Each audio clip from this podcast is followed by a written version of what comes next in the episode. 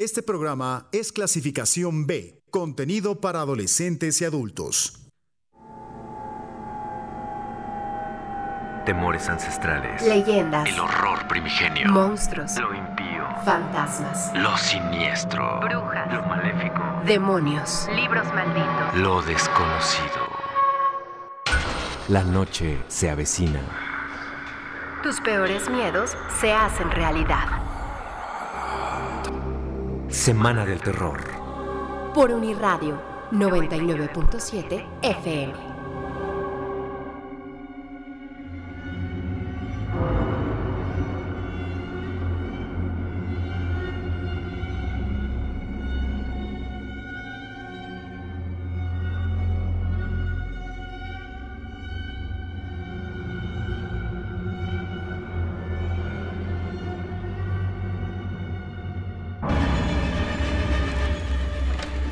¿Cómo están? Muy buenas noches, sean bienvenidos a este programa especial.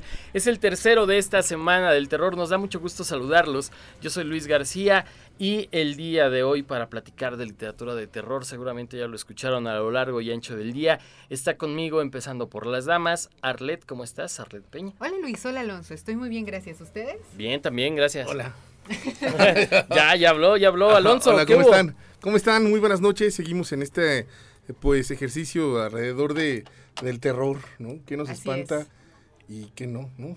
Claro, y que también cuando hablamos de literatura, pues ya tiene que ver como otro nivel de terror, ¿no? Como una redacción, esta, la escritura va a ser capaz de crearnos pesadillas, que no es lo mismo que verlo en la pantalla, ¿no? Que es un miedo más inmediato, es más trabajado, no en el sentido estricto de la palabra, sino más bien es algo espontáneo, ¿no?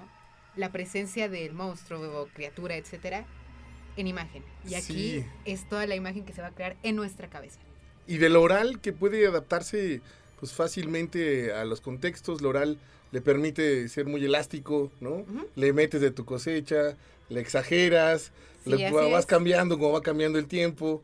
Eh, lo escrito pues permanece, que permanece fijo ahí. Y la- el, el gran nivel literario y humano de los autores que todavía nos espantan después de siglos, pues es ahí donde radica la literatura, ¿no? Claro. La fascinación que nos da además el hecho de poder leer algo, eh, tener algo escrito y que a partir de eso eh, vivamos pesadillas, viajemos a otros mundos, tengamos ansiedad por lo que estamos leyendo y nos vuele la cabeza de una manera brutal. Claro, y que también la literatura ha abierto la brecha y ha establecido vinculaciones artísticas tremendas, ¿no?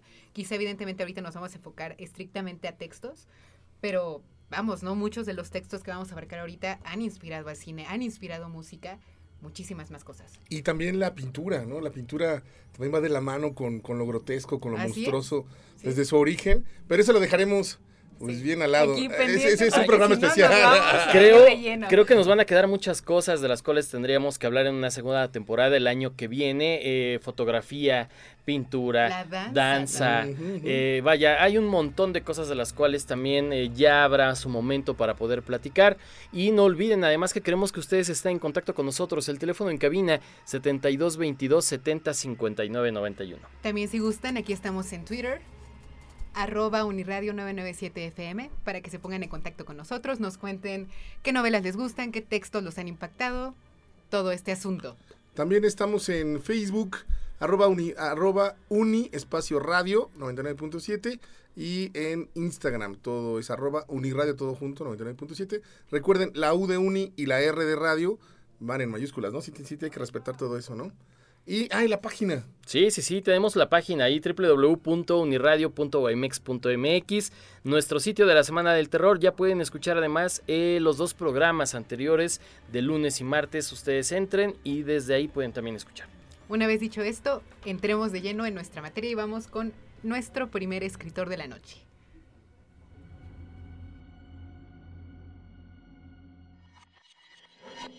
Edgar Allan Poe.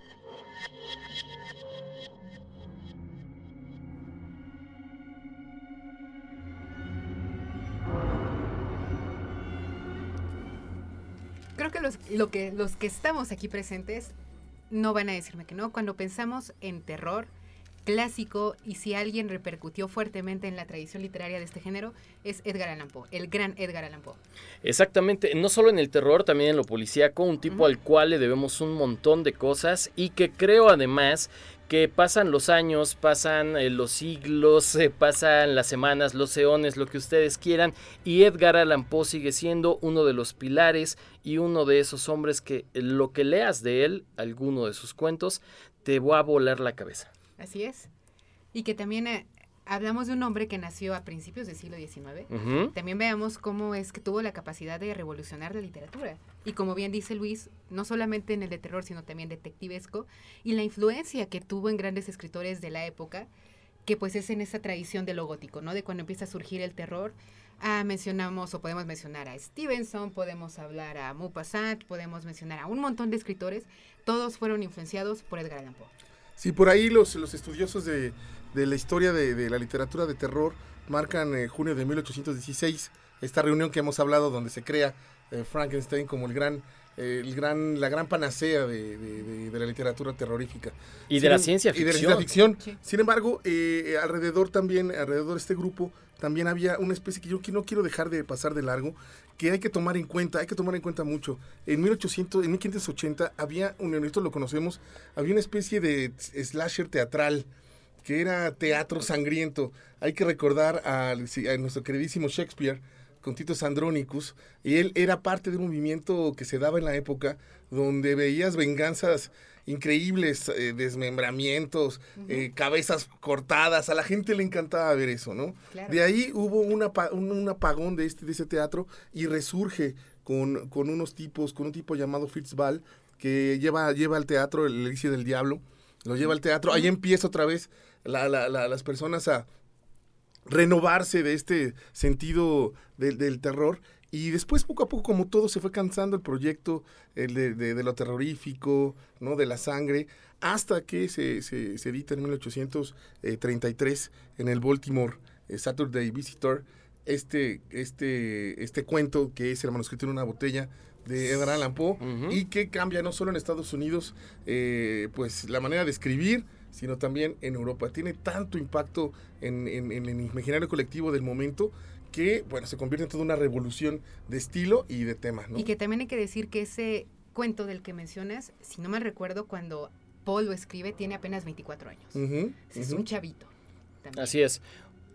Un, un hombre que además ha hecho, como decíamos, un montón por la literatura y que tiene cuentos que están en el imaginario colectivo, que forman ahora parte de la cultura popular, eh, pasando, eh, por ejemplo, desde El corazón de la torre, El barril de amontillado, eh, La máscara de la muerte roja, El pozo y el péndulo, que son ahora de los que a mí se me vienen a la mente y que son uno de esos, o son relatos que siempre se encuentran ahí, obviamente El Cuervo, que incluso los Simpson lo han parodiado y se ha hecho miles, miles de cosas más. Sí. Así es también eh, en esta eh, imagen del thriller, ¿no? Fantástico con este simio que empieza a asesinar, ¿no? Entonces, también ahí es un cambio completamente de paradigma. En los crímenes de la calle Eh, Moore. exactamente, ¿no? En esos crímenes tan desastrosos dejan el cuerpo humano deshecho. Eso también cambia y juega con el género. Y que ¿no? también lo que le mencionaba un poquito a Luis hace rato que estábamos comentando de este asunto es la capacidad que tiene Edgar Allan Poe de ser tan sensitivo. Cuando uno lee textos como La Máscara de la Muerte Roja, El Pozo y el Péndulo, El Corazón del Ator, uno siente el ritmo, ¿no? Si hablamos del Máscara de la Muerte Roja, ese reloj, ¿no? Que está siempre latente y que suena. Y tú como lector ya sientes que te está retumbando la cabeza y lo puedes oír y puedes sentir, puedes ver lo que está diciendo esta, estas texturas que maneja Edgar Sí, la angustia, ¿no? La angustia. Desesperación. Sí, la paranoia eh, y a- hacia dónde te pueden llevar. Y además un hombre que viene a bien, además hablando eh, de la leyenda del propio personaje, del propio hombre. No se sabe todavía eh, de que murió bien, si se suicidó, si alguien más lo asesinó. Hay varias teorías que se están manejando por ahí. De lo cual, eh, tras eh, él eh, llegar al hospital y, y su posterior muerte, no se tiene todavía bien una idea de qué es lo que sucedió a final de cuentas con Edgar Allan Poe. Muchos decían que había sido también por el empujar, ¿no? Eh, Eh, la, botella ajá. y otros decían que en realidad no le gustaba nada. Que tomaba dos y se ponía borracho. Ajá, exacto, que no aguantaba mucho. Entonces, ¿qué? ¿Musiquita? Sí, Sí. Música. recomendar la Cortázar, ¿no? Uy, cómo no, la- las de traducciones de, de Edgar Allan Poe que hizo Cortázar, que se encuentran en Alfaguara, ahora también en Alianza Editorial. Vamos a escuchar esto que es eh, Drunken Zombies con creadores de odio.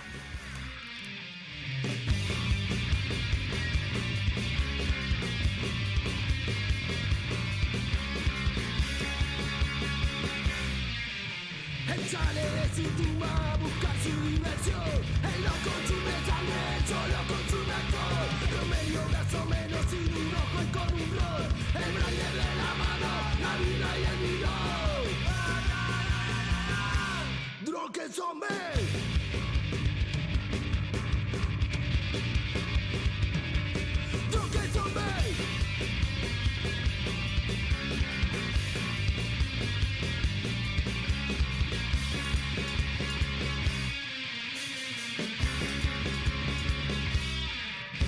Ya sola devolver, ya vas al volviendo a su tumba.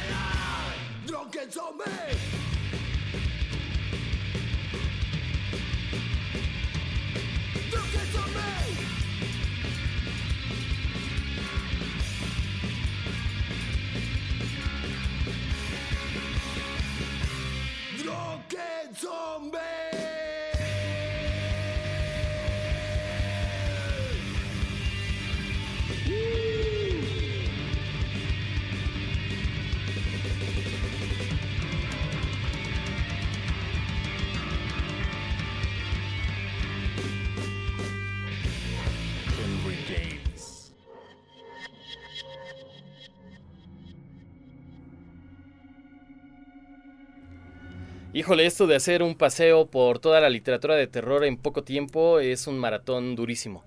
Sí. Fueron los creadores de odio con Drunken Zombies.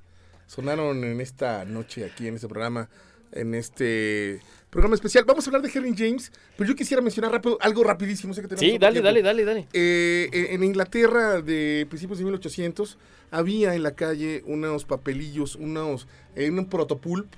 Eh, de, ¿Recuerdan las, las pulps eh, gringas? Bueno, en, en Inglaterra se llamaban Penny Dreadfuls o Bloody Penny. Eran historias eh, que contaban asesinatos, eh, contaban venganzas terribles, igual a la gente, a los ingleses, como les encanta eso. Y también contaban historias eh, de, de- de fantasmas. La, el famoso, el Penny Dreadful más famoso es El Barbero, eh, que por aquí hicieron una versión, Tim Burton hizo Sweetie Todd. Claro, el Mm, musical. claro. Ese es quizá el, el Penny Dreadful más famoso. Y eh, eso rondaba el ambiente, ¿no? En, en- en- en el, en el pópulos, digamos, ¿no? Entonces eso también era caldo de cultivo para el imaginario mucho más refinado que pues no se quiso quedar atrás o se le hizo interesante eh, navegar por esas curiosidades del alma humana más precaria, diría el Henry James, ¿no? Exactamente, eh, que con Henry James además llegamos a una parte muy muy importante dentro de la literatura de terror que tiene que ver con estos cuentos, con estos relatos de aparecidos del, del propio muerto, que era lo que en aquel entonces, y pensando sobre todo también en la Inglaterra victoriana, daba muchísimo miedo y era lo que estaba en boga, llegamos al terror gótico, lo- las atmósferas, los castillos, las cadenas, que era lo que reinaba y lo que mandaba en un momento y que obviamente poniéndonos en contexto como creo yo eh, particularmente que debe hacerse cada que uno eh, se acerca a algo de, de literatura de terror.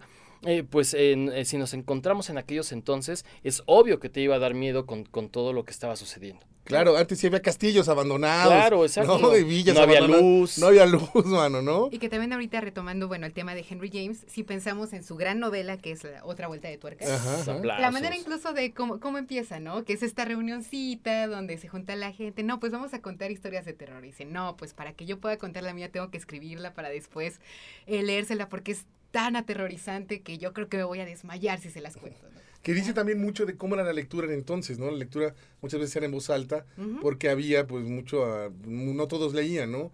Entonces, la gran, la- las reuniones para contar eso era el pan de cada día, ¿no? Sí. Claro. Era algo muy común y, bueno, bajo la fogata o bajo estas Sí. lámparas, pues la noche siempre estaba acechando afuera. Que, que viene hasta entonces, cuando vamos a los campamentos, ya continuado también esta idea de reunirse alrededor de una hoguera para poder contar estas mismas Exacto. historias, ¿no? Y en esta misma línea, ahora que estamos platicando rápidamente de James como recomendaciones también cercanas, hay que hablar de Montague Road James, que también se dedicó a estos cuentos de aparecidos, de fantasmas, a Sheridan Le Fanu, que tiene por ahí también, ¿no? Eh, es bien interesante Carmila, ¿no? Porque ¿Cómo no? él también Exactamente. rompe con el gótico un poco y Claro. pone al vampiro ya en la ciudad, ¿no?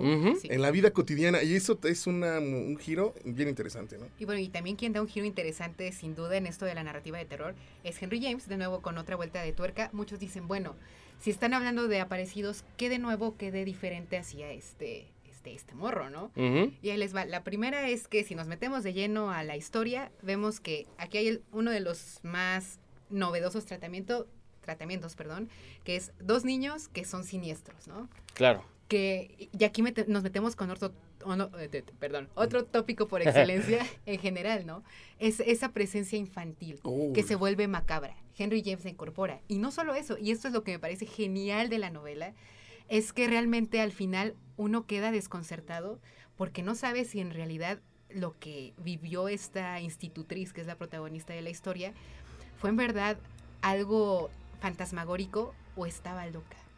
Y creo que ese desconcierto sigue dándonos vueltas en, el siglo XXI y no sabemos terminar de discernir, ¿no? ¿Qué es lo que nos quería decir Henry James? Algo, algo que está muy marcado en la obra de James, ¿no?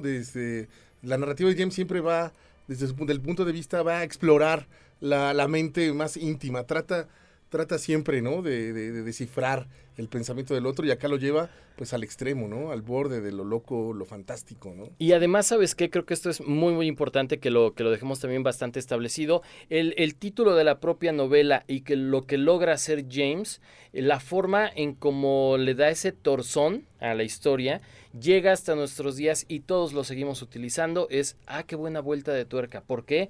Porque dentro de la trama creas algo, ¿no? Que, que es, eh, se vuelca y de repente cuando tú estabas esperanzado, cuando dices, ah, va a acabar así, y, y te dan la sorpresa y sucede otra cosa completamente distinta, es esta idea de, ah, qué buena vuelta de tuerca. Desde ahí entonces traemos ya también muy marcada, eh, gracias al título y a lo que creó James. Uno de los grandes finales, ¿no? Abiertos. Sí. Definitivamente, que es lo que más aterra, ¿no? La incertidumbre. Ajá. Y con una excelente adaptación además en el cine con Nicole Kidman en esta película de los otros. Exactamente. Y también el juego de lo, de lo interno, ¿no? Ya con, con el gótico, eh, los interiores se vuelven majestuosos. Ya con James los interiores también son parcos y más bien son angustiantes, ¿no? Exacto. También ya eh, la claustrofobia que crea, ¿no? Esas relaciones íntimas, que, pero imposibles de dejarlas, ¿no? Sí. Tóxicas dirían ahora, ¿no? Ajá, Esa ándale. incluso psicológica. Exactamente. Eso es fa- fabuloso.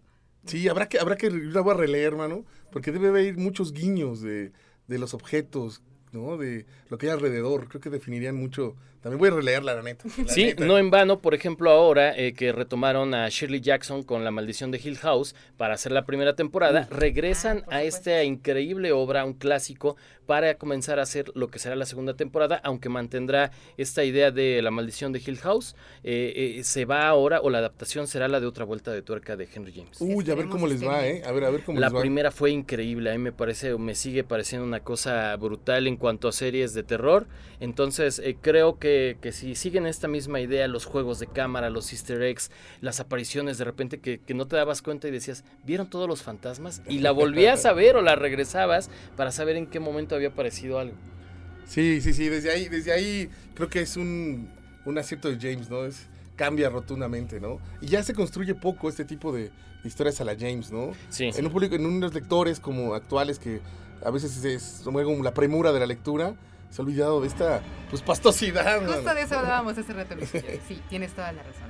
Muy bien, eh, vamos con más música porque nos falta todavía otro de esos pilares enormes dentro de esta literatura de terror, que en unos momentos seguramente lo escucharán. Entonces vamos a escuchar a los Seals, esto es Flesh Blood, y volvemos a este especial de la Semana del Terror.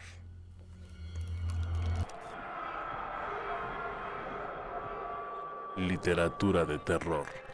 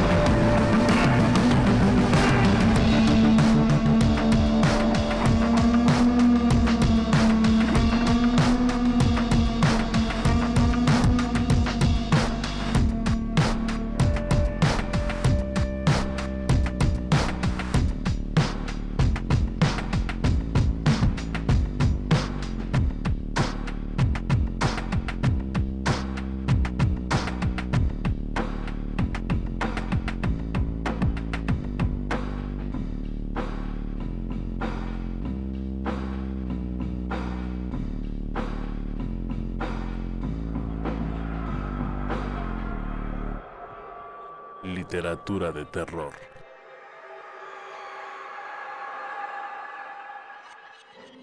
Howard Phillips Lovecraft.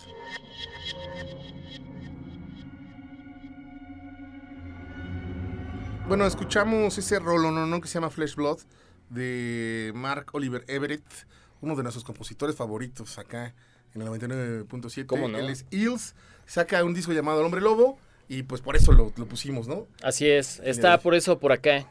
Con, con las canciones también que estamos eh, colocando todos los días y que tienen que ver además con eh, estas cuestiones también medio terroríficas o con monstruos, con apariciones y demás. Así es. Oigan, y uno de los grandes y consentidos padrinos del terror cósmico, leído por muchísimos, Claro. alabado. Sí. Hay hasta cultos alrededor de su obra y de su personaje impronunciable, ¿no? Yo fui a un, tutor- un tutorial de YouTube para aprender a... a Deberíamos tener eh, lengua bífida para Ajá. poderme eh, hablar como, como Lovecraft mismo quería que se hiciera. Sí, sí, es algo así como Tulu. Ajá. Sí, sí, sí. Hay, hay Algo muchas formas de, de mencionarlo, de decirlo, de invocarlo. Pero em, vaya, creo que es como a, a cuestión de, de- de cada quien. ¿no? Sí, ahí personalmente es uno de los tipos que sí me ha sa- ha espantado. Sí, me he clavado muchísimo y sí lleva. Yo, yo siempre creí que es el, he creído que es el maestro de la primera persona. Lo lleva Claro. de una manera, uff, fabulosa a estas eh, relaciones familiares que también me encanta. Él Sí. estaba muy clavado en buscar ese árbol genealógico y jugaba a partir de ahí a encontrar eh, eh, primero su, a un tío perdido, un abuelo perdido, pero ahí se topaba con los ancestros estelares escondidos o debajo del mar o debajo de la tierra o perdido en una cueva gigante o en una montaña. Claro, ¿no? y en relación con eso, uno de sus tópicos clásicos, que era ver como esa, esa maldición, como esa huella generacional que tú cargabas y que te condenaba, ¿no? Como esta idea del destino fatal, que era muy presente en la, que es muy presente en la literatura de Lovecraft. Creo que para llegar a Lovecraft y para poder hablar en este pequeño paseo que estamos haciendo, tenemos también que hablar de los inicios de la literatura eh, que tiene que ver, como ya lo decía el buen Alonso, esta literatura cósmica de terror, con el punto en que los muertos dejan ya de dar miedo y entonces empiezan a buscarse cosas eh, ancestrales, cosas arquetípicas que comenzaran a dar miedo. Deciden entonces dejar estas atmósferas de terror eh, por las noches, que el miedo también puede suceder de día o las cosas malas suceden de día. Y empieza alguien por ahí, que sería Arthur Machen o Machen, a hacer, a volcar estas cosas o cuestiones mitológicas, Lord Dunsan y también Algernon Blackwood, pero sin embargo, hay que decirlo, eh, William Hop Hodgson también pues, estaba por ahí. Pero quien lo hace en realidad y logra hacerlo es este hombre nacido eh, en Providence, Rhode Island, que de una familia además muy muy importante, con mucha lana venida menos, y al cual eh, su mamá eh, protegió mucho, le enseñó muchas cosas, eh, pero siempre eh, como debajo de las faldas de mamá. Y un, un tipo que era políglota, que difícilmente encuadró en las generaciones de autores de su época, porque realmente estaba fuera de todo ello. Eh, varios autores de terror son así, estamos hablando fuera, Sí. fuera del aire. Y, y creo que pone las bases para ese terror eh, eh, eh, atávico. A mí me da mucho miedo recordarla. Tenemos, se supone que una célula que viene desde que el humano es humano.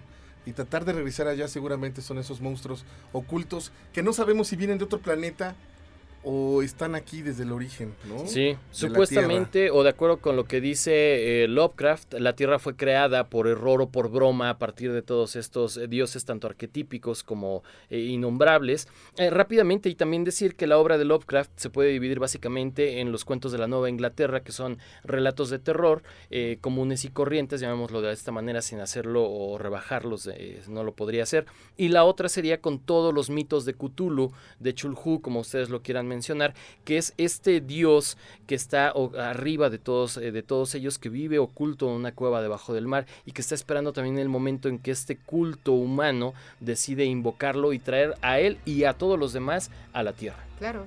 Y fue un hombre que fue capaz de crear toda una mitología. Sí, ¿no? sí, es algo sí. impresionante. Pero incluso, como dices, no hay que demeritar el trabajo anterior Claro, a ese. En la simple idea de meter el ocultismo, ¿no? Como todo lo satánico, cómo estaba tan presente en sus cuentos, no hay que olvidar el gran Necronomicon. Sí. que a mí a la fecha me hace temblar, ¿no? Es algo que no me atrevo ni a abrir porque digo. Yo, sí, yo sí creo que existe el árabe loco, ¿no? Que yo sé que es mera ficción.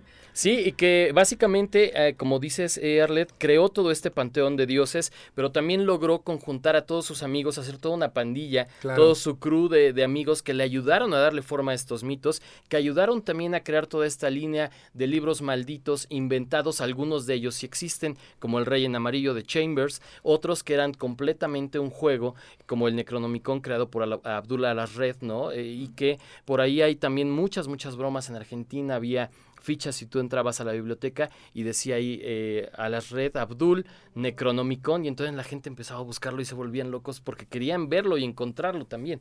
Y uno de los autores con más rolas dedicadas a su obra y a él. De y a todo, de todo. Desde el metal hasta la trova. Bueno, no, la exageré.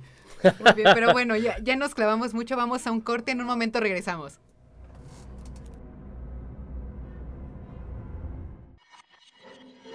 Clive Barker.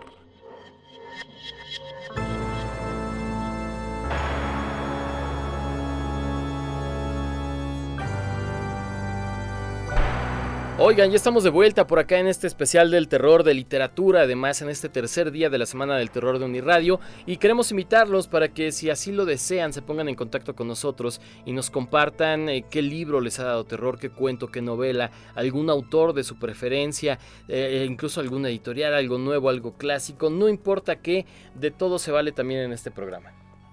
Incluso ajá. Bolaño, eso da miedo también. Da miedo. Uy, vaya que sí. sí.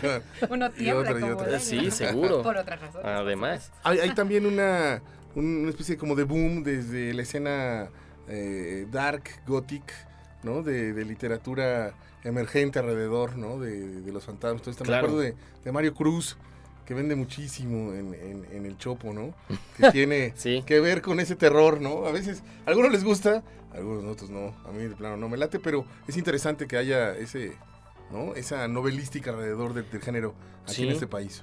literatura trash como Richard Layman y todos sus compinches que eh, retoman cuestiones que tienen que ver o muy cercanas al gore, a los asesinatos, a la sexualidad explícita y que eh, pues eh, vaya, es, es también como muy interesante, incluso Stephen King lo bateó, ¿no? Le dijo que no servía, que no, no hacía nada, pero se entiende también como estas cuestiones. Sí, y, y hablando, digo, veníamos a hablar, habla- hablando de, de- de Lovecraft, alguien que también logró hacer una mitología pues personal.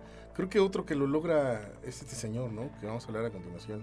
O ya me adelanté como siempre. No, no, no, no, no. Clive- no hiciste Clive spoiler. No, vamos a hablar de Clive Barker. Yo tengo, ¿Sí? Ah, Sí, bueno. sí, sí. Ah, bueno, ah, bueno. Ah, Va, bueno, va, va, ah, va. bueno, va. yo tengo Sí. mis reservas con este señor. Ajá, ajá. La verdad es que le comentaba a Luis que no me ofrece el mismo terror y ese mismo nivel de profundidad que me ofrecen los clásicos, ¿no? Que me ofrece Lovecraft, que me ofreció Alan Poe, que me ofreció, ofreció perdón, Upassan, Hoffman. Y quizás es como el gran pero que yo le pongo a la literatura de Barker, por ejemplo. Sí, a mí, a mí, a mí, híjole, cuando se empieza a clavar ya en ese universo de demonios y dimensiones, y uno, y Mao dos, y no sé qué onda, dije, no, ya. Yo ahí no, yo ya no sé. Lo que yo le comentaba a Arlette y que creo que es importante eh, también tener como en cuenta, al menos desde mi punto de vista, es el hecho de que hay que contextualizarlo. Y este hombre, este estadounidense, eh, aparece eh, también por ahí de los ochentas, ¿no? En una década contextualizándola, donde pues hay que también ver que estaba en el cine. Gracias a él, por ejemplo, hay un par de películas muy muy importantes. Uno de sus cuentos es el que le da o, o que adaptan para hacer Candyman, a- que es el, gran boogeyman que hemos platicado de él. Está Hellraiser también, que es Pinhead, este hombre lleno de picos en la cabeza. Y obviamente los libros de sangre que literariamente son seis. No se ha hecho hasta que yo sepa eh, como una adaptación muy larga y por ahí algunas pequeñas en series, pero que son básicamente su, su génesis literario más importante y que juega de repente va con esta idea de lo cercano a lo, a lo sarcástico, lo que te puede dar un poco de risa y lo tenebroso, medio creepy. Y esto creo que es como el germen de su obra. Como grotesco. man. Exactamente. Pero a veces siento que ni lo grotesco le sale bien. Ese es mi, pro- mi problema con él.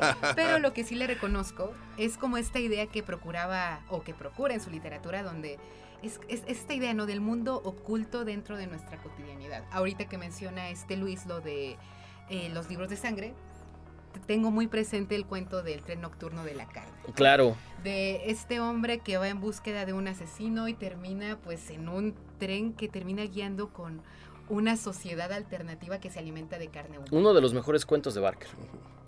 Debe.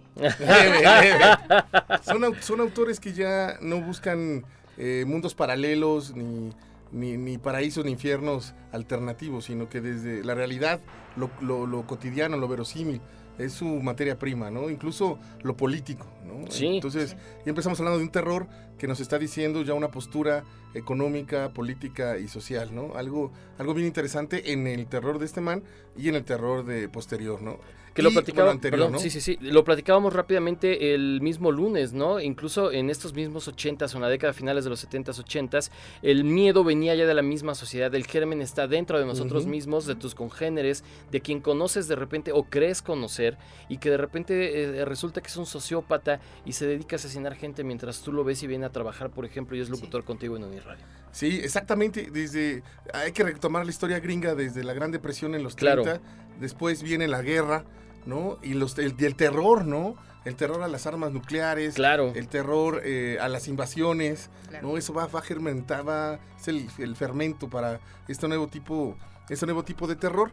Y claro, después vienen ya, vienen ya otros, otros terrores eh, que los estadounidenses siempre han, siempre han mantenido, ¿no? En, en- en boga el, el terror al espacio no conquistado, lo podemos ver en The Revenant, ¿no? El- Claro. Los gringos siempre tienen miedo al espacio no civilizado, Sí. al bosque, a la montaña, siempre tratan de colonizarla, de, de colonizarla. Y bueno, aquí todavía en ese terror muy citadino que deja a la provincia y al pueblo al margen y es donde pasa, pues pasa todo, ¿no? la mayoría de lo terrorífico. Pero curiosamente El dentro caos. de este contexto urbano aún se sigue conservando este tópico de civilización y barbarie. ¿no? Exactamente, Ajá, sí, sí, y sí. eso es algo muy claro, por ejemplo, en este hombre, ¿no? En Barker. Sí, siempre es una lucha constante, ¿no? Sí. Entre la civilización y, y- y lo bárbaro. Y el terror gringo a perder lo, lo civilizado, ¿no?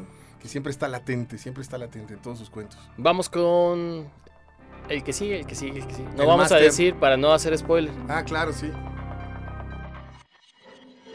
Stephen King.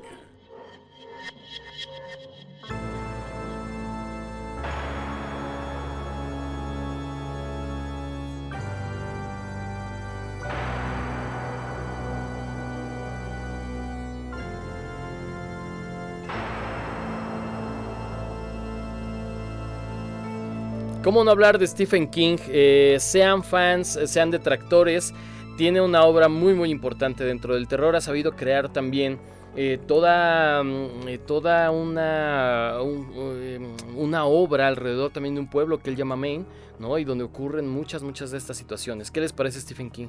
A mí, a mí es el, el padre del terror global, man. ¿no? Si bien antes los terrores estaban divididos por en Inglaterra, pero cada, digo en Europa, pero cada, cada país tenía su propio tinte, ¿no? Sus propios eh, miedos. Creo que Stephen King pues, nos abrió a todos y es el terror de, de lo posmoderno, el terror de la- del gran globo, ¿no? Todos le tenemos miedo a, a este payaso infame, ¿no? Que nos, que nos remite a una infancia terrible. Sí. Todos le tenemos miedo al ridículo, ¿no? A quedar en ridículo. Todos tenemos ansias de venganza, ¿no? Entonces creo que Stephen King tiene ese terror que puede espantar a un taiwanés, ¿no? A un filipino, a un japonés y, y a un mexicano, ¿no? De a pie, como nosotros. A mí me gusta mucho su generación. Él- ellos abren, eh, pues viene con, dicen que es la que es la triada dorada de los 70, ¿no? El, William Peter Blatty del Exorcista ¿Cómo no? eh, Carrie con Stephen King y este señor, el Peter Benchley, que es de Tiburón, ¿no? Son tres terrores distintos, tres maneras de espantar, pero que abren los 70 y nos ponen en la mesa pues, la nueva manera de- de asustar, de escribir el terror y claro, su relación con el cine, ¿no? Con lo, con lo audiovisual. Oigan, además en este mismo sentido, eh, muchísima de la obra de Stephen King eh, se ha vuelto o, o ha llegado a las masas, yo creo que más que por la lectura, gracias al cine. Se han Claro. hecho Sí, adaptaciones hasta el cansancio de la obra de Stephen King. eh, desde, eh, si ustedes que piensan en Cementerio para Mascotas, pasando por Carrie, eh, está El Resplandor, Resplandor, La está, Verde, claro, tiene uh, lo que ustedes gusten y manden. Y creo que eso ha ayudado además a que Stephen King pueda llegar a, a más gente. Claro. Sí. Es muy leído, es bestseller, pero tiene razón. O sea, las películas, su generación va muy de cerca. Si bien la, la narrativa gringa siempre ha estado muy de cerca con el cine, Ujú, desde Hollywood, claro. creo que ya con su generación es una, una generación que, que piensa multiplataforma, ¿no? Que piensa en lo escrito, pero también piensa en lo, en, en- en lo visual, sin demeritar su calidad literaria. Que algunos dicen que Stephen King que es un bestseller hueco y otros dicen que tiene una calidad literaria, eh, pues que es un genio literario. Yo creo que es un gran, gran escritor. Tiene una calidad literaria bien sorprendente. Tal vez yo diría que es un punto medio, ¿no? Tiene cosas buenas, tiene otras que no lo son tanto. Ah, Sí, claro, sí, sí, claro, sí. claro, Que claro. llegan a rayar en lo ridículo. Pues el cujo es un perro que mata, ¿no? Sí, sí, sí. Ay, cañitas, ¿no? O el auto eh, este que es que está poseído, ¿no? el También auto y que está- esa, es una, esa es una genialidad, el auto poseído. Sí, sí, Pero sí, si dices, claro. ah, chale. este, ¿No? Creo que lo importante también es que es un tipo que continúa en activo, que sigue escribiendo eh, eh, prolíficamente, que su hijo ahora ya también es novelista de suspenso, que no le va tan bien obviamente como al padre, es duro vivir a la sombra de alguien así, pero que a final de cuentas eh, continúa en activo y que ha ido cambiando a lo largo de los años y obviamente conforme va envejeciendo eh, la, la forma o la manera en que va dándole este vuelco al terror. Sí, ahí también, también ha explorado otros terrenos de- de- del espanto. Yo leí por ahí una novela de, de un chico precisamente que, que toma por ren a su salón de clases, ¿no? Y es un, pues si no bien, si no adelantándose, porque siempre ha habido gatilleros colegiales en Estados Unidos, sí trata de reflejar la psique de un, de un chico alterado que está a punto de pues matar a toda la escuela, ¿no? Entonces, ese terror, ese, que- ese- esos momentos, esos intereses de Stephen King, pues, si bien es lo mejor que tiene, pues también es loable en un autor como él, ¿no? Que obviamente ante tanta, tanta cantidad, pues le va a salir mal 10 y una va a salir buena. Oigan, por acá Emilio Argueta en el eh, WhatsApp nos dice, el coche poseído no es él, es ella, tiene razón, es Christine. Ah, es Christine. Siempre se me va el nombre. Sí, claro, ¿no? Acabo de ver una secuencia bastante chida con el gordito. Siempre matan al gordito, hermano. Corre, corre, sude, sude.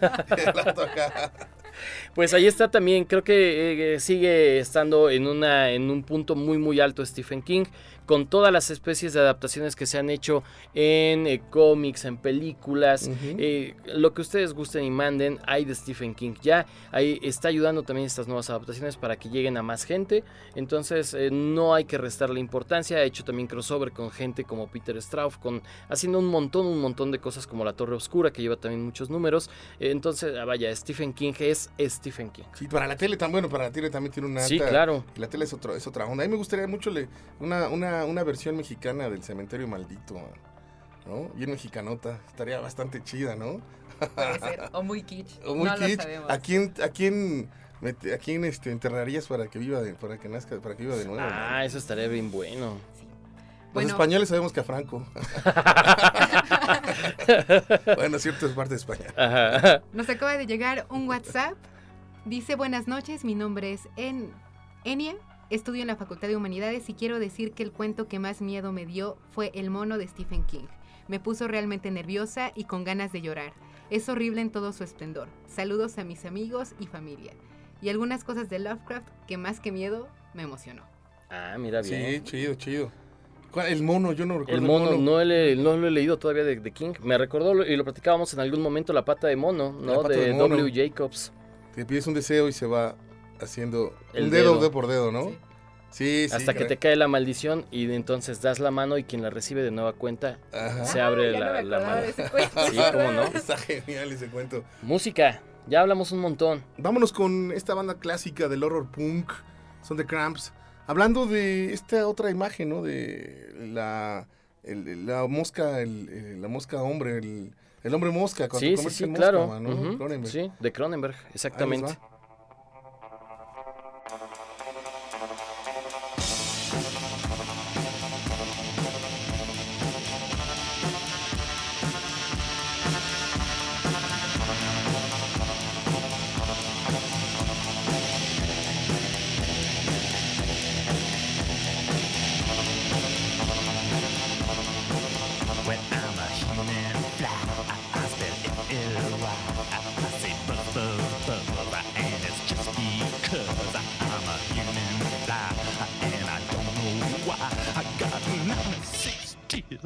Here's 96 as I gotta go this train that's driving me insane. And I don't like to ride, so push that dust aside. And baby, I won't care, cause baby, I don't scare. Cause I'm a reborn maggot using gym warfare.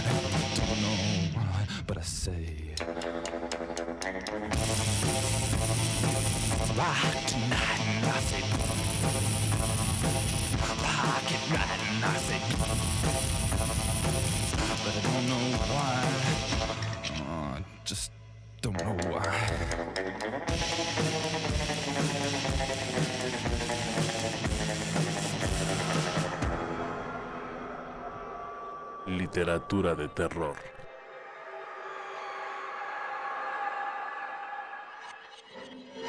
Amparo Dávila.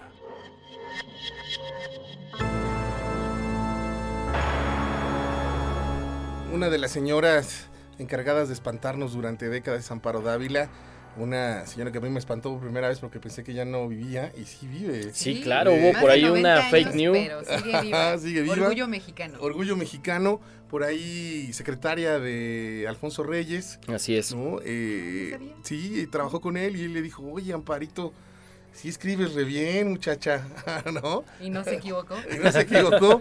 Una, una mujer que, que evidentemente eh, mm, toma, iba a decir ese verbo que es mamar, bueno, mama Sí, directamente exacto. de, de los franceses, yo creo sobre todo, ¿no? El grotesque, eh, eh, lo siniestro, más que lo, lo siniestro. Ella, a mí me gusta muchísimo su, la, la capacidad que tiene para generar esos ambientes eh, cerrados, eh, opacentes, con personajes femeninos siempre al borde, Sí. porque los personajes siempre están a punto de explotar. Solo nosotros somos espectadores de cómo la hebra poco a poco se va jalando y vemos cómo llegan al borde de, de la locura, aunque una locura simbólica siempre, ¿no? Entonces es, es eh, ella con, con esto de la señora, ¿cómo se llama? La, la señora Julia, Ajá.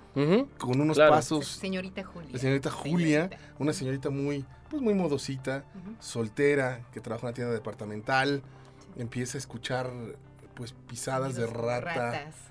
Y eso es el motivo. Solo eso, unos dirán, ay, nada más con eso, pues es el motivo por el que se va desquiciando poco a poco. ¿no? Y, y va más allá incluso de ese ruido, ¿no? Sino de ver cómo su estilo de vida y toda esta, esta forma de feminidad que tanto se ha concebido, poco a poco va viendo cómo se va perdiendo, ¿no? El hombre que la pretende, de pronto le dice, ¿sabes qué?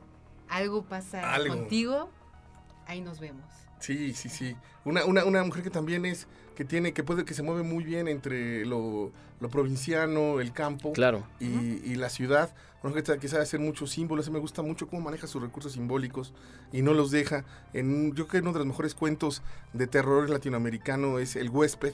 Claro. Eh, ¿Cómo no? él- y alta ella- cocina. Sí, sí, sí, sí.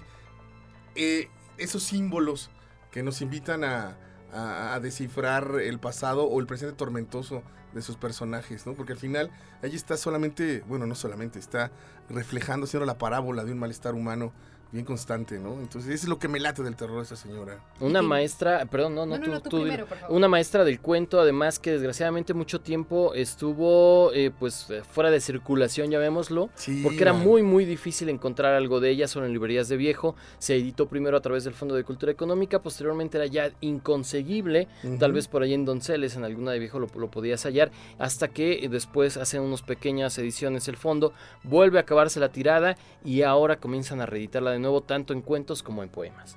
Ya obras completas, Fondo de Cultura, Sí. ya, ay, por fin. Gracias. Le da el valor que, que tiene, ya tiene sus obras completas. Y, y bueno, la etapa, hay muchas etapas de, de Amparo Dávila.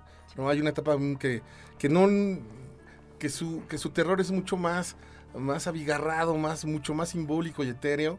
donde las flores parecen que son- ser como el fin último de la existencia, donde sus personajes van y se mezclan con los árboles, con los jardines, ¿no? Y termina ahí una especie de enredadera eh, místico, carnal, ¿no? Sí. Siniestra, ¿no? No, igual otro cuento que a mí me hizo temblar tremendamente es, por ejemplo, El espejo, ¿no? Que es uno de los pocos cuentos recordaba el espejo. Claro. que no tiene un protagonista femenino, es masculino. Que por supuesto, ¿no? A quien le pasa al principio esta, eh, este hecho perturbador es a su madre, ¿no? Pero a fin de cuentas, al final se vuelve un miedo compartido, esa paranoia de ese espejo, ¿no? Que está en el closet y que ven algo. Y que nunca realmente en el cuento te dicen qué es, ¿no? Simplemente es una mancha, son manos, son Sí, algo y no sí, sí. sabes, ¿no? ¿Sabes? Eso a mí me parece una maestría. El, el hecho de que no, no sepas ni te diga qué está sucediendo bien del todo, igual que en alta cocina. Porque empieza diciendo, cada que los metíamos a la olla, o bueno, algo así parecido, los escuchabas gritar, ¿no? Y era horrible escucharlos. Pero jamás sabes de qué demonios está hablando o qué es lo que se comían. Qué es lo que metían en la olla a hervir y gritaba y chillaba de esa manera. Y es lo mismo con el espejo y siempre te mantiene así en esa tensión y estás a punto de volverte loco y quieres saber qué va a suceder. Entonces vaya, es Amparo Dávila, es una enorme, enorme maestra, ojalá que siga muchos años todavía viva. Tiene un concurso, si Sí, quieren. en San Luis Potosí. en- en- sí, si quieren mandar un cuento, eh, cada septiembre creo es. Entre lo fantástico y el terror. El terror y lo tradicional, pues mándenlo y se ganan el premio Amparo Dávila. Imagínate nada más. Ella lo firma y ella te da tu beso de reconocimiento. Con eso uno ya, Ay. beso en la frente o estrellita así pegada así de... es. De por vida. ¿eh? Ya, con eso lo lograste. Seguimos otro de los grandes, ¿no?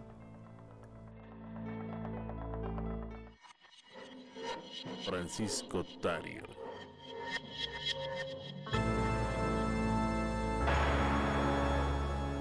Vamos con uno de nuestros favoritos. ¿Cómo no? Somos Francisco fans Tario, Una gran figura de la literatura mexicana que ha sido muy olvidado, hay que decirlo. Hasta apenas recientemente es que está volviendo a tener o a darse esta figura de respeto, pero vivió a la sombra de muchos otros escritores. Hay que decirlo que este hombre fue activo creo que en los 40, ¿no? Es cuando empieza a Cuando sacar su estaba la mafia, ¿no? De paz, como le Se codeaba con Paz, se codeaba con Carlos Fuentes. Fernando Benítez, con todos ellos, pero era como más bien. No le gustaba, ¿no? Los Ah, conocía, pero estaba como Sí, al los margen. reflectores nunca le gustaron. Sí, nunca, Y que nunca. también por eso es que a eso se debe, o muchos ameritan, que su obra nunca fue tan tan popular, ¿no? No fue tan difundida como la de los otros escritores. Un personaje increíble, vecino de Octavio Paz, se juntaban para hacer tertulias, vivían una eh, casitas pegadas una al lado de la otra y además eh, era portero, estuvo portereando de manera profesional y además regenteaba un cine en Acapulco. Así es. Cosas bien, bien interesantes las de este eh, Ricardo Peláez, si no estoy mal, es como se llamaba originalmente, y se hacía llamar Francisco Tario, y que nos, en- nos entregó cosas increíbles, muchos, muchos años se consideró también un escritor de culto, hasta que Lectorum saca por ahí un par de ediciones, dos tomos casi completos, aunque dijera obra completa de Tario, no lo estaba, con eh, muchas de las cosas de, de este buen, buen hombre que es un maestrazo del cuento. Sí, a mí me encanta muchísimo la, la serie de la noche. Claro. Ah, es, Es, fantástico. es, tiene de verdad, La Noche del Loco quizá es, es de, mis, de mis favoritas. Él también una de las, de las cosas que hace que, que aterrorizan de alguna manera es darle vida a los objetos inanimados, ¿no? Claro, Sí, la es- noche del féretro. La Noche del Féretro es fabulosa, imagínense dos féretros platicando y emocionados porque llega, escucharon que se abrió la puerta ¿no? de la funeraria y uno le dice al otro, ay, por fin ya quiero sentir y quiero estar ahí, sentir la piel, digo, el, el traje, ojalá sea un traje azul, porque me gusta el azul. Sí. Y son dos féretros deseando, ávidos de la Sí, muerte ese- humana, ¿no? Esta forma alternativa de ver el erotismo, ¿no? Y que estamos hablando de gente muerta. Es el féretro que está deseando tener una mujer, ¿no? Delgada y empieza a describirla, pero uno asimila que es una, es una muerta. ¿no? Exactamente, uff, la noche del loco, un tipo que va por la calle diciéndole a las chicas, ¿quieres bailar conmigo? ¿Quieres bailar conmigo? Como nadie lo pela, se va al cementerio, desentierra la última muerta y se pone a bailar brutal. al ritmo de la luna, papá. Sí. Además, la, la prosa de, de Tario es, es, es muy eh, rimbombante. Es un, un- un personaje que le gustaba mucho eh, fijarse en el poder de las palabras y, y- y su prosa parece que es de otra época, parece que, que está desconectada del mundo contemporáneo, pero, pero obviamente tampoco sin caer en barroquismos, ¿no? Es, es una más bien eh, pomposa la, la prosa de, de Tario y también un gran maestro de la primera persona, ¿no? Es, un tipo fabuloso, con una agilidad, una inteligencia para resolver los problemas eh, ¿no? del cuento increíble. Su obra ha sido recuperada gracias al maestro Alejandro Toledo, que se puso en contacto con el hermano, que es eh, pintor, ¿no? Y que le, dio muchas, muchas cosas. Eh, él se ha encargado de que a través del Fondo de Cultura Económica tengamos ahora sí sus obras completas. Van cuatro tomos, si no estoy mal, y, y con cosas interesantísimas que se pueden conseguir. Si llegan a hallar, a encontrar alguna joya en una de viejo, desde una violeta de más, desde la puerta en el muro, Tapioca en Mansión para Fantasmas, Acapulco en el Sueño, lo que encuentre de él o aquella novela que es ultra inconseguible porque todo el tiraje que quedaba después de lo mal que se vendió fue triturado, que es El Jardín Secreto en Joaquín Morty. Si la llegan a encontrar, tienen una joya. De verdad, éntrenle, éntrenle, es uno de los, de los grandes autores eh, en todos los sentidos, ¿no? Y que también es un heredero de lo gótico, ¿no? No de, como tú dices, parece que uno está leyendo otra época, pero evidentemente dándole ya un tinte contemporáneo, un atrevimiento contemporáneo que uno no se imagina, se imaginaría que pudiera existir en el siglo XIX. por Claro, ejemplo. Claro, exacto. Ujú. claro, y también, si llaman a los perritos, les recomiendo La Noche del Perro, que es uno de los mejores textos para los perrijos. Lo De pueden verdad. encontrar también editado en Atalanta, ya en España editaron solamente La Noche en- de Francisco Tario, con una edición preciosa también. También la noche de los 50 libros, ¿qué tal Ujú. cuento? Ah, Es- maravilloso. Es brutal. Todo lo que encuentre de Tario, échenselo a la bolsa, de Sí, verdad. sí, sí, seguro. Espántense con él. Y pues estamos ya a punto de, de despedirnos, les agradecemos muchísimo nos escucharan esta noche, ¿no? Sí, ha sido un eh, paseo creo que muy rápido a lo largo y ancho de la literatura de terror. Obviamente quedan muchas, muchas cosas. No llegamos tan o de una manera tan actual como quisiéramos, pero eh, al menos eh, nos acercamos a varias cosillas ahí que son importantes. Nos faltó Horacio Quiroga y nos merecemos. Cuentos de amor, un de locura y de dislike. Un muerte. dislike porque nos faltó Horacio Quiroga. Sí, nos faltaron muchas cosas. Sí. eh, de Guy de Maupassant. Ajá, ajá. Eh, lo que se, se acuerdan ahora, ¿no? Patricia estaba en Erles de una manera más, más actual. eh, Hoffman, sí, claro, hay un Etcétera, montón, un montón de cosas, ¿no? Entonces, eh, ya habrá tiempo el año que entra, eh, si hacemos Sí. una segunda temporada, para seguir platicando acerca de estas cuestiones de terror.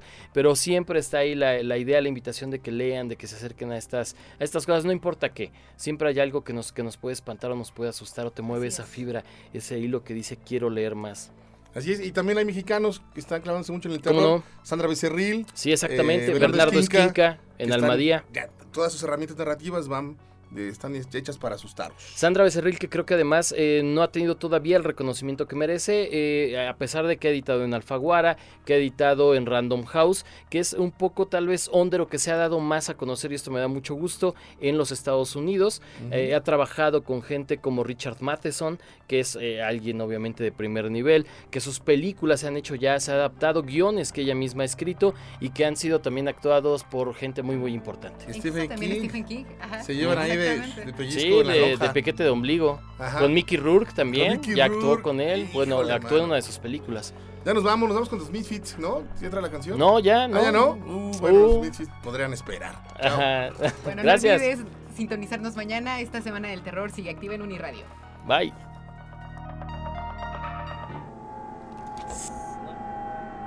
Temores ancestrales. Leyendas, El horror primigenio. monstruos, Lo impío. Fantasmas, Lo siniestro. Brujas. Lo maléfico. demonios, libros malditos. Lo desconocido. La noche se avecina. Tus peores miedos se hacen realidad.